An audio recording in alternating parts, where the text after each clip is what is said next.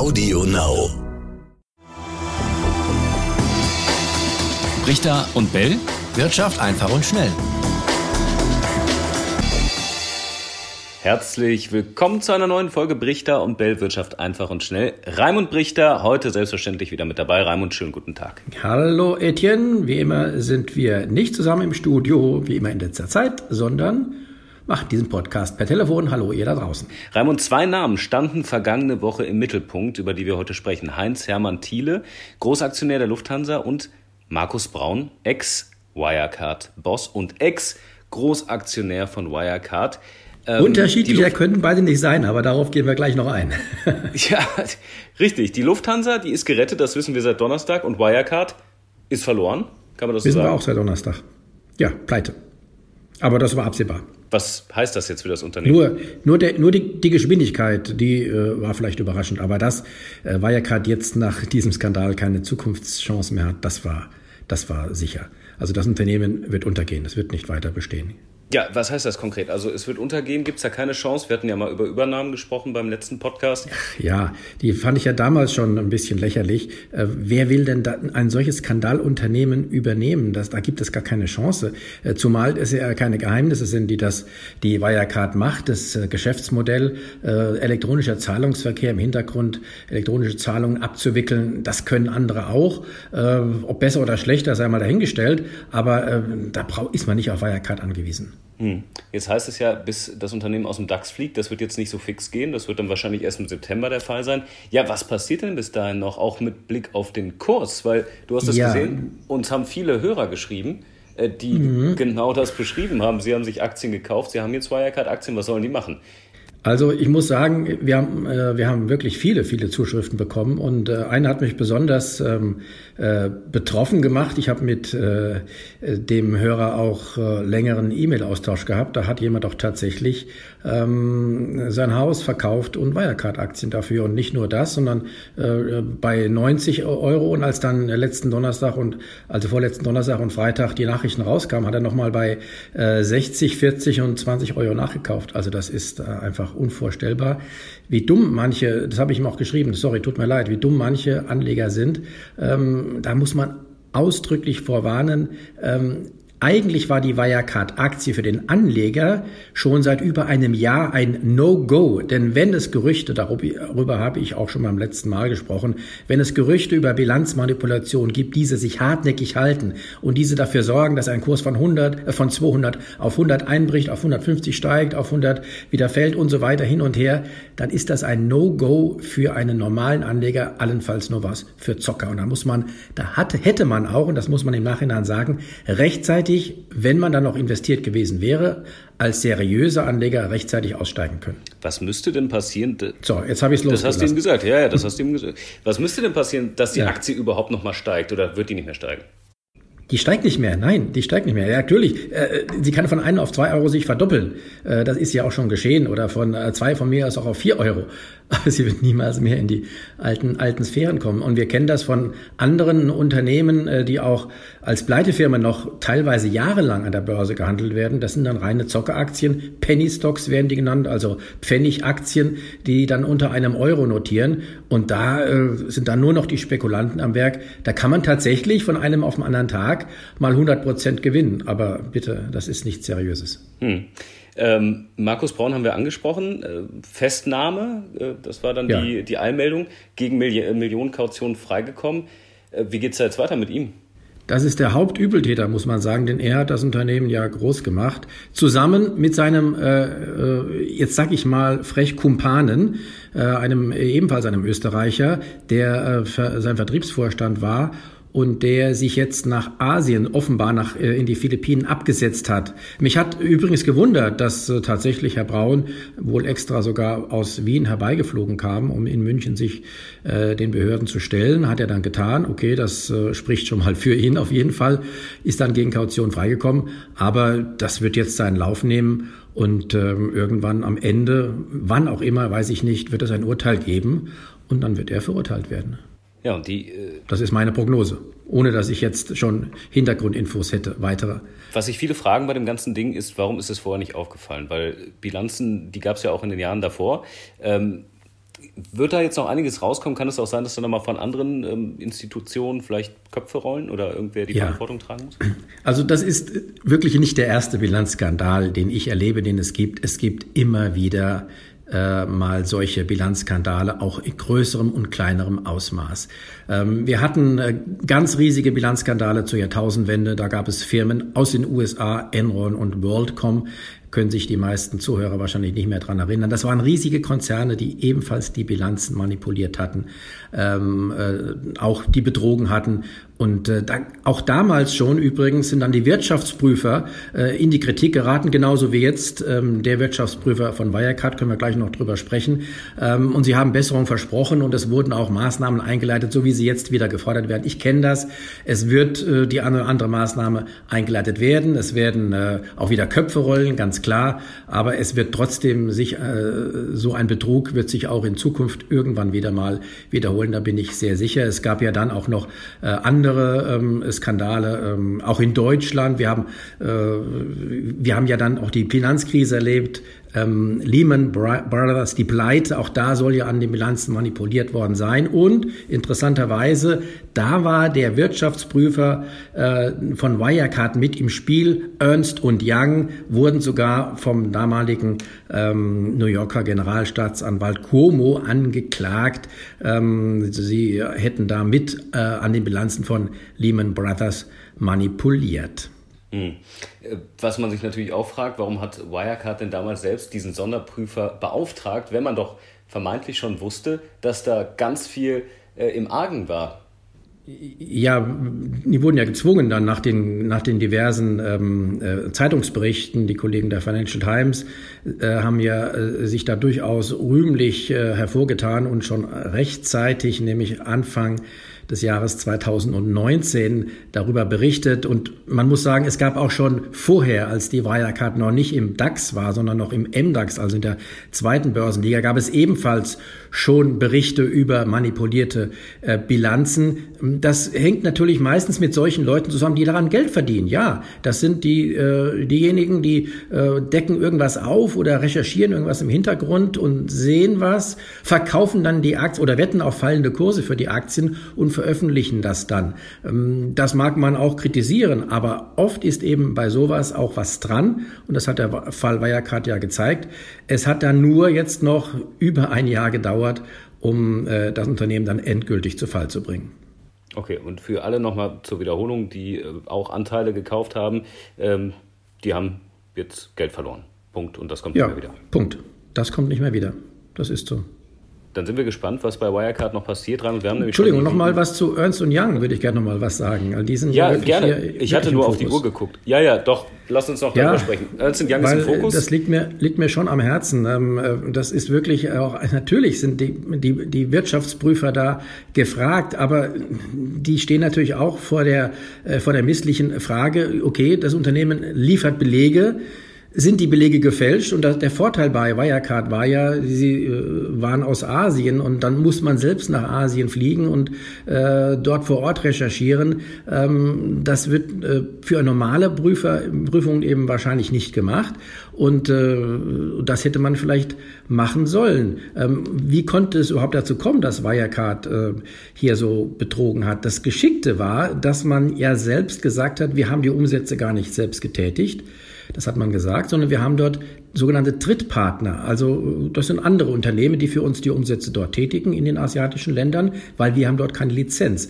Und die geben uns nur dann ähm, einen Teil der Umsätze ab, so dass man selbst die Umsätze gar nicht manipulieren musste und äh, falsch buchen musste, sondern man brauchte nur quasi das Geld, was wie das von diesen Drittpartnern angeblich angefallen war, das musste man äh, quasi auf auf Konten manipulieren und herbeizaubern und so konnte das eben passieren.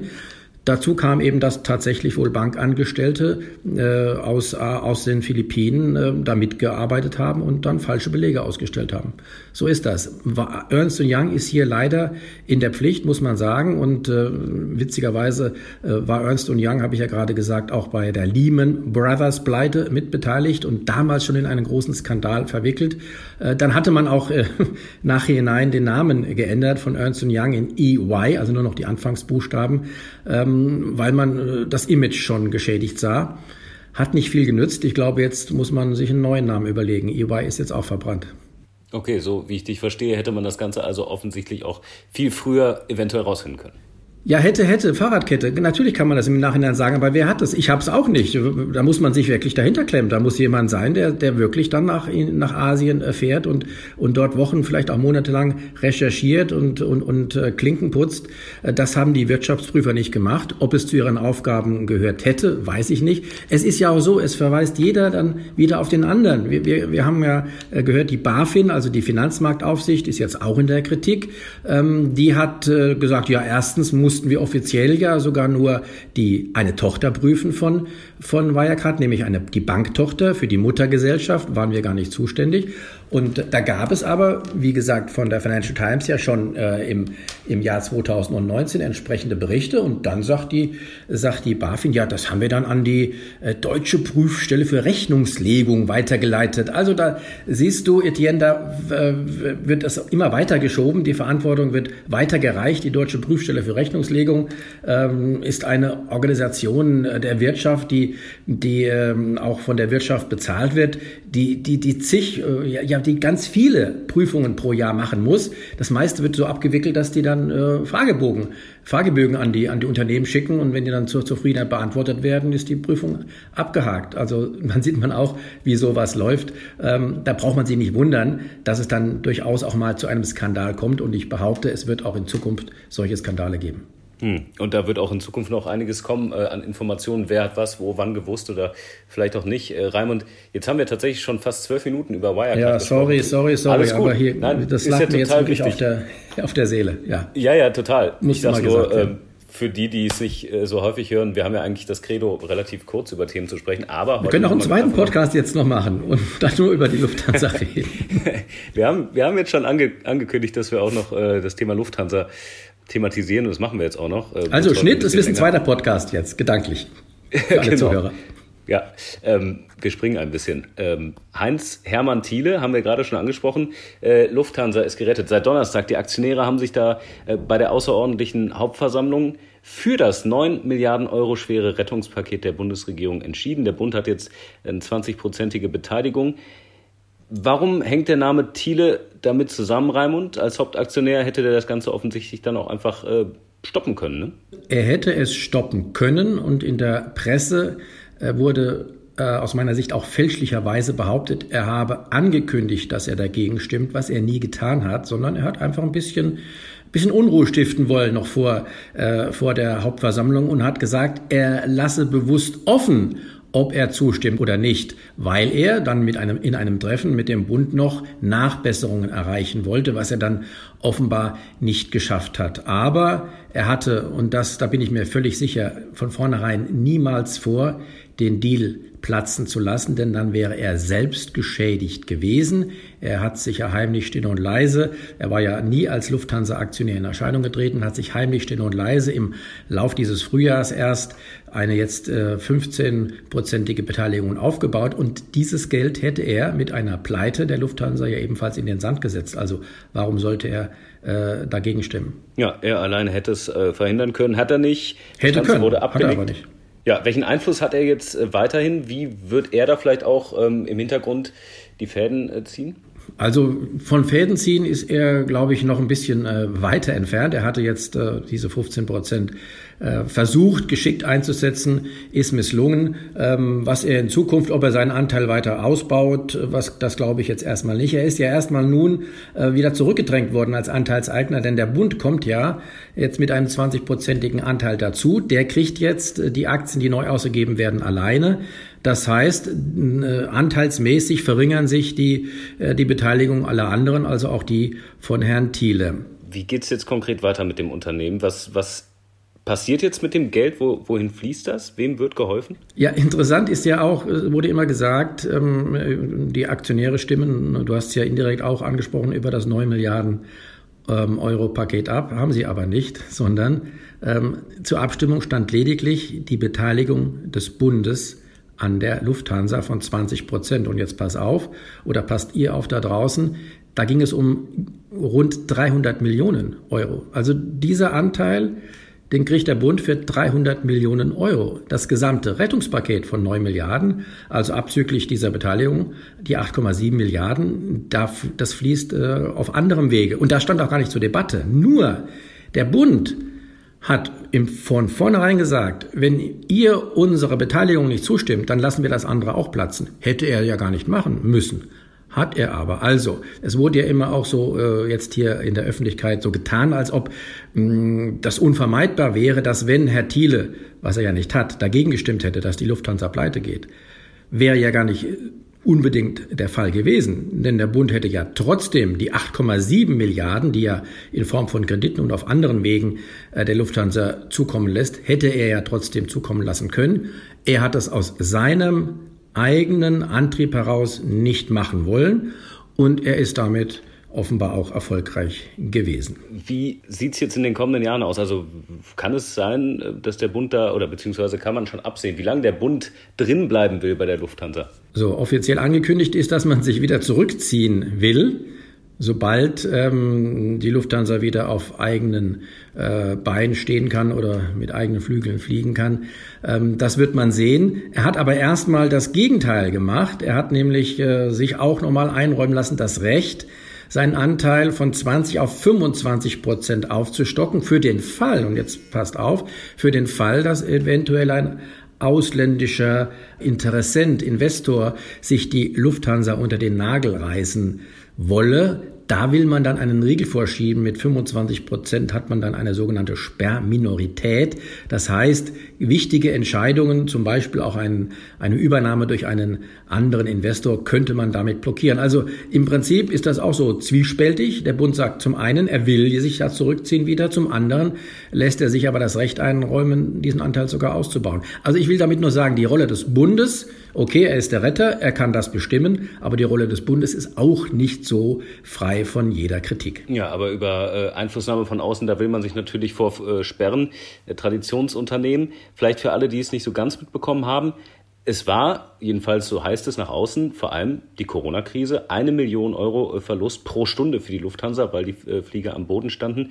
Äh, hätte es das ganze Paket auch ohne Corona gegeben? Oder in abgeschwächter Form? Nein, ich gehe nicht davon aus, dass die Lufthansa ohne Corona in diese äh, große Krise geschlittert wäre. Nein, das waren ja, ich habe das ja auch letztes Mal gesagt ähm, oder vorletztes Mal, ähm, der Flugverkehr war teilweise zurückgedrängt auf das Niveau von 1954. Das muss man sich mal vorstellen. Also es wurde ja kaum noch geflogen. Äh, nee, das wäre ja ohne Corona nicht passiert. Also die Lufthansa war jetzt nicht gerade auf Rosen gebettet zuletzt, äh, die Konkurrenz wuchs und so weiter und so fort, aber sie wäre nicht in die Gefahr geraten, pleite zu gehen. So, so. dann würde ich sagen, haben wir für heute Lufthansa haben einen Haken dran, gerettet. Wirecard, ja, dicke, dicke rote Zeichen und da sind wir wirklich gespannt, wie es da noch weitergeht. Ja, und auch ihr könnt uns auch äh, zu dem Thema gerne noch weiter schreiben, zu beiden Themen, äh, Fragen, Anregungen. Brichter und bellet.ntv.de, das ist unsere E-Mail-Adresse, da könnt ihr uns gerne Fragen schicken. So, und wenn ihr das jetzt als zwei Podcasts auffasst, dann haben wir genau für jeden neun Minuten gebraucht, sind also voll im Rahmen. Ciao, ciao, bis zum nächsten Mal. Dann passt das doch. Ja. Bis dann. ciao. Brichter und Bell, Wirtschaft einfach und schnell.